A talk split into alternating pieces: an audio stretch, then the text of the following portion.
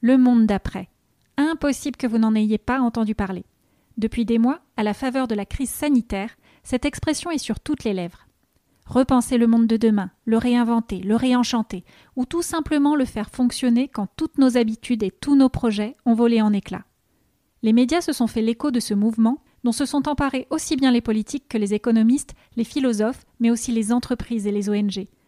On ne compte plus le nombre d'articles, d'essais, de manifestes sur le sujet. Chacun a un avis à donner sur ce que devrait être le monde de demain, y compris les citoyens, qui sont sollicités par leurs élus pour exprimer leur façon d'envisager la suite. Plus précisément, des municipalités de toute taille font appel à leurs habitants pour savoir à quoi ils voudraient que la ville de demain ressemble. C'est le volet urbain du monde d'après. L'enjeu est d'autant plus important que malgré les critiques pointant du doigt la pollution, la cherté, la solitude qu'on y trouve, ce sont bien les villes qui devraient attirer 70% de la population mondiale d'ici 2050. Pour accueillir autant de gens dans les meilleures conditions, il va falloir se retrousser les manches et commencer par remettre en question ce qui faisait jusqu'à présent la fierté et l'attractivité des villes, à savoir la garantie d'anonymat, la vie à 100 à l'heure, le dynamisme culturel, les opportunités économiques, l'accès au numérique et aux services tout connectés.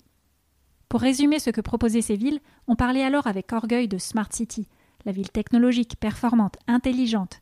Mais avec la crise, ça ne va plus suffire pour répondre aux aspirations de la population. Les Smart Cities doivent se réinventer. À quoi ressembleront les villes d'après?